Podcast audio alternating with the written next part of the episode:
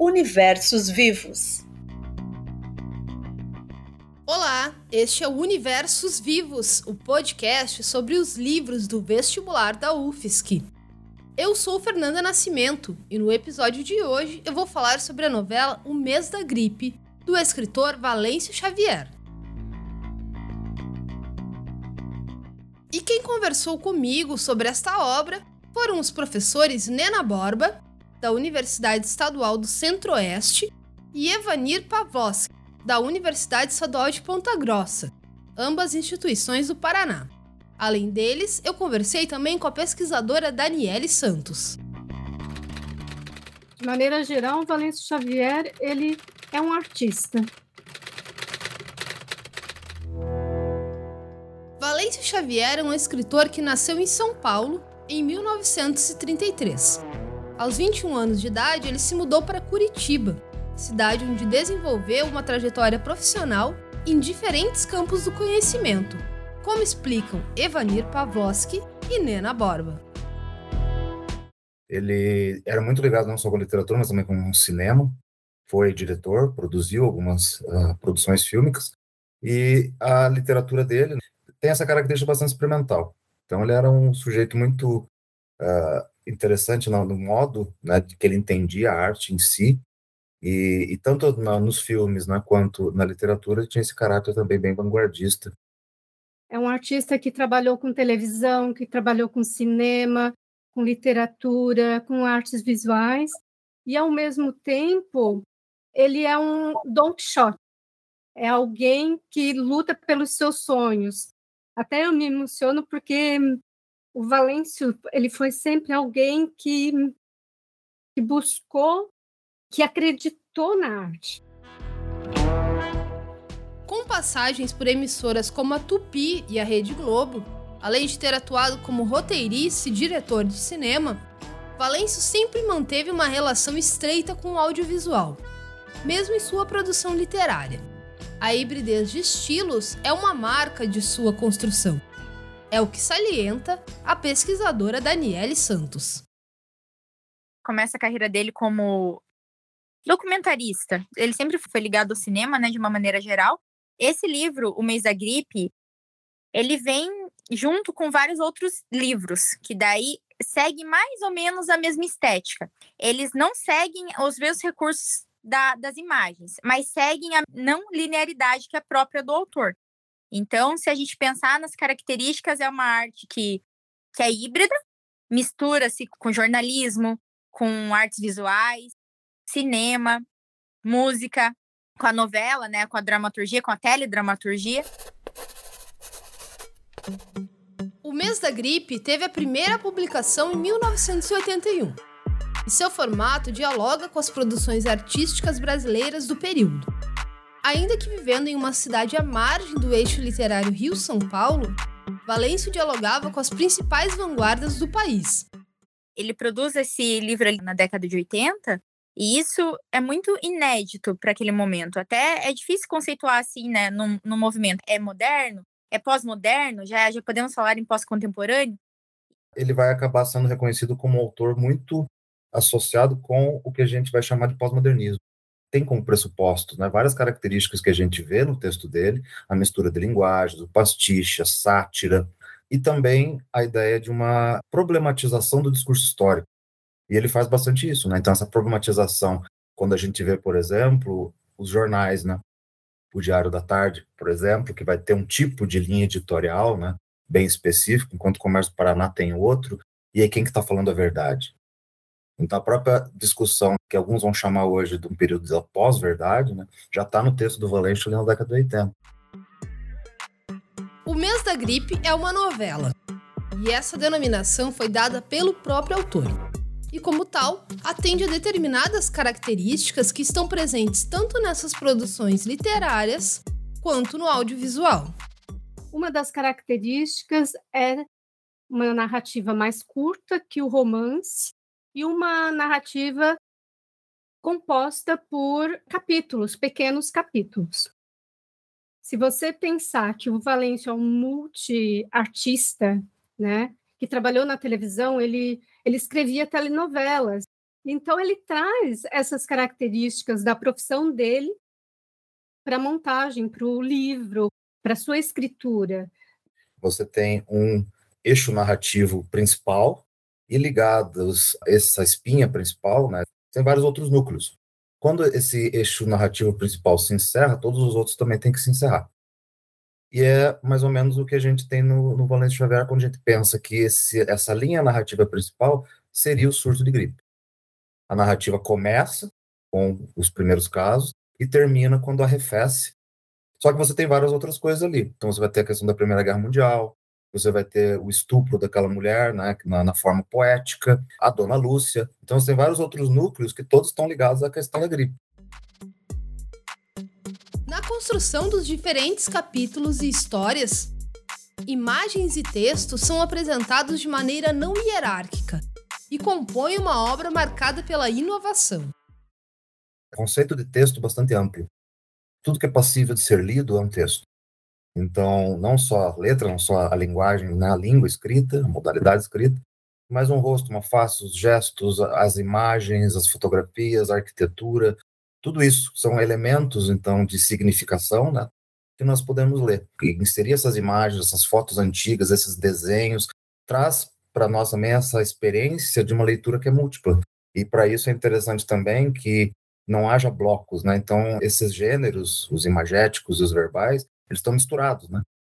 Ele investe muito nesse recorte cola dos jornais da época e também nas fotografias da época. E a gente pode até dar o nome, essa forma como ele produz a organização do livro, de bricolagem. É esse trabalho manual mesmo, de cortar, colar e fazer essa contraposição, que é ir falando por meio dessas imagens. Essa característica era assumida pelo próprio Valêncio Xavier. Em 2001, em uma entrevista ao jornalista Pedro Bial, o Valêncio comentou sobre a maneira como construía suas obras. Como é que é, Valêncio? Você escreve primeiro e depois você pensa visualmente como fazer ou é tudo uma coisa só? Não, é, é, é mais ou menos assim, olha. Me vem assim na cabeça uma, uma vaga ideia. Uma coisa assim, né, que, eu, que me vem na cabeça, né? De uma história de uma história, né? Mas é uma coisa vaga assim. E aí eu começo a, a procurar imagens. Improviso que perpassava a construção literária do escritor. O processo de composição dele era bastante intuitivo. Então ele tinha uma parte na casa dele onde ele colocava vários recortes de jornais, fotografias antigas, e aí ele ia colocando numa determinada ordem. Né? Ele ia montando o livro ali na hora, no momento coisa assim de quase uma colagem, né? Que é um pouco a cara do, do mês da gripe, né? Ele parece um scrapbook. Né? Ele parece um pouco aquela ideia dos diários antigos que as pessoas colocavam fotos, né? Escreviam também, mas colocavam recortes, papel de bala, essas coisas. E ele vai fazendo essa obra que acaba sendo um, um palimpsesto de gêneros textuais e um pouco labiríntico, né? Texto desafiador no sentido de você ir montando as peças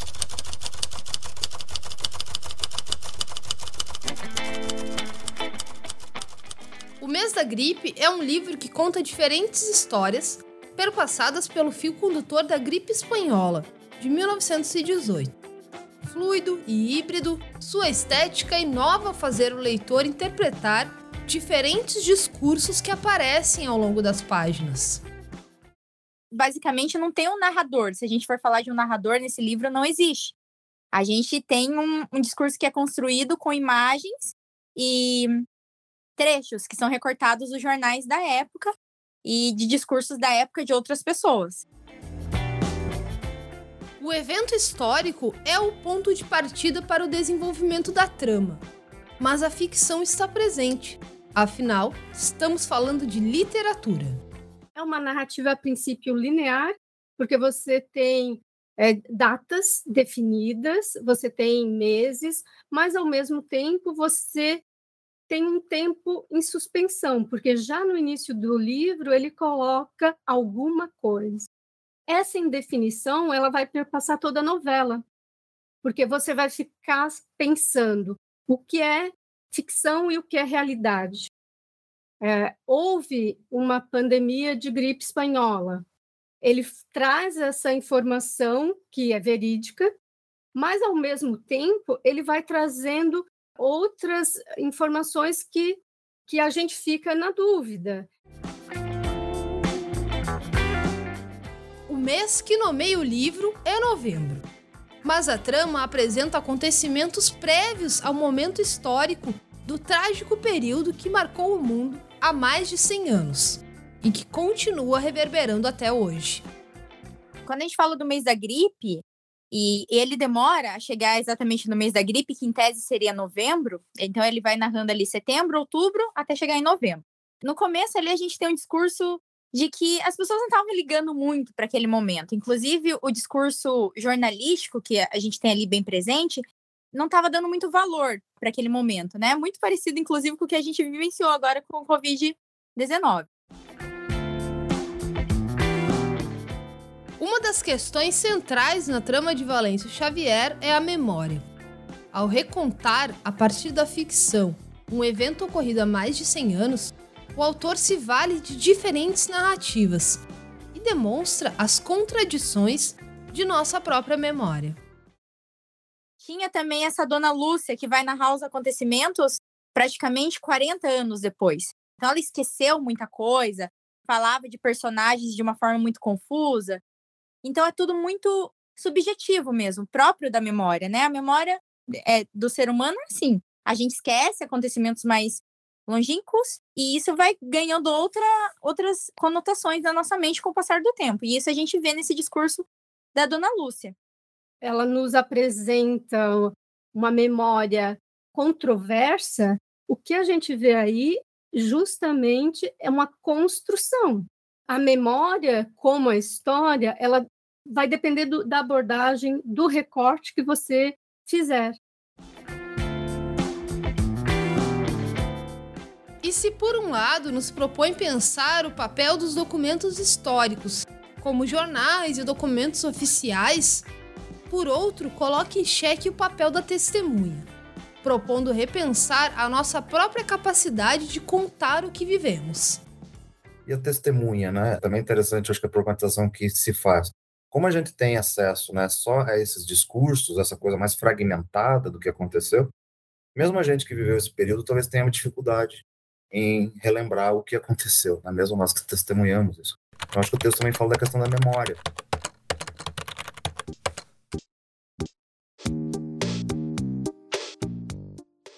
Essa Gripe se tornou um livro amplamente reconhecido no país mais de 15 anos após o seu lançamento, no fim dos anos 90, quando uma nova edição chegou às livrarias por uma editora nacional. O livro, com grande capacidade de suscitar questões, nos deixa uma indagação em dias de pandemia de Covid-19. Como lidamos com uma crise mundial? Como somos capazes de nos comunicar sobre esse evento traumático? O que contarão sobre este período os historiadores do futuro. Como que esses dois anos, por exemplo, da pandemia, ou esses meses lá de 1918, vão ser registrados na história? E aí, quando a gente pensa em registro histórico, não é só o texto histórico tradicional, são as fotos, são as imagens, os pronunciamentos eh, governamentais, a ficção, a música. Né? Então, todos esses elementos têm valor histórico, podem ser entendidos como registro histórico. Afinal, que testemunhas seremos nós? Será que ela mesma já não está sofrendo os, os danos da sobrevivência, né? Sobreviver à pandemia, sobreviver à história, é também carregar consigo os traços que esses traumas causam. E, sobretudo, explicita as diferentes maneiras de se relacionar com o mundo a partir das experiências que vivenciamos. Como conta a professora Nena, ao relembrar a maneira como o livro era percebido antes da Covid-19. Há mais ou menos 10 anos atrás, houve um evento em comemoração aos 30 anos do, do livro. E, nesse momento, foi feita a leitura do mês da gripe. Só que, por incrível que pareça, as leituras elas eram mais em torno do estético, mais em torno da relação do livro com o cinema, da relação do livro com as artes visuais, com a memória. E repensar a forma como relemos essa história hoje. As pessoas voltam a ler de uma maneira muito mais focada na pandemia. E, ao mesmo tempo, alguns já começam a, a pensar a guerra. Mas eu, eu continuo achando que, como a questão da memória é uma questão de construção, a gente vai construindo o livro no momento que a gente está lendo. Então, assim, nesse momento você está imerso numa pandemia, é impossível você não fazer algumas relações com o que você está vivendo. Valêncio Xavier escreveu 12 livros. Além da produção literária, da contribuição no audiovisual, ele também foi colunista de jornais e revistas e fundador da Cinemateca de Curitiba. Em 1999, recebeu o prêmio Jabuti de melhor produção editorial. Valêncio morreu em 2008 devido a complicações de uma pneumonia. Universos Vivos, podcast sobre os livros do vestibular da UFES, que vai ficando por aqui. Este projeto é uma iniciativa da Comissão Permanente do Vestibular da Universidade. Produção, apresentação e edição: Fernanda Nascimento. Continue acompanhando todas as informações da UFSC em ufsc.br no Twitter, arroba UFSC, Face e Insta, arroba Universidade UFSC. Até a próxima! Thank you.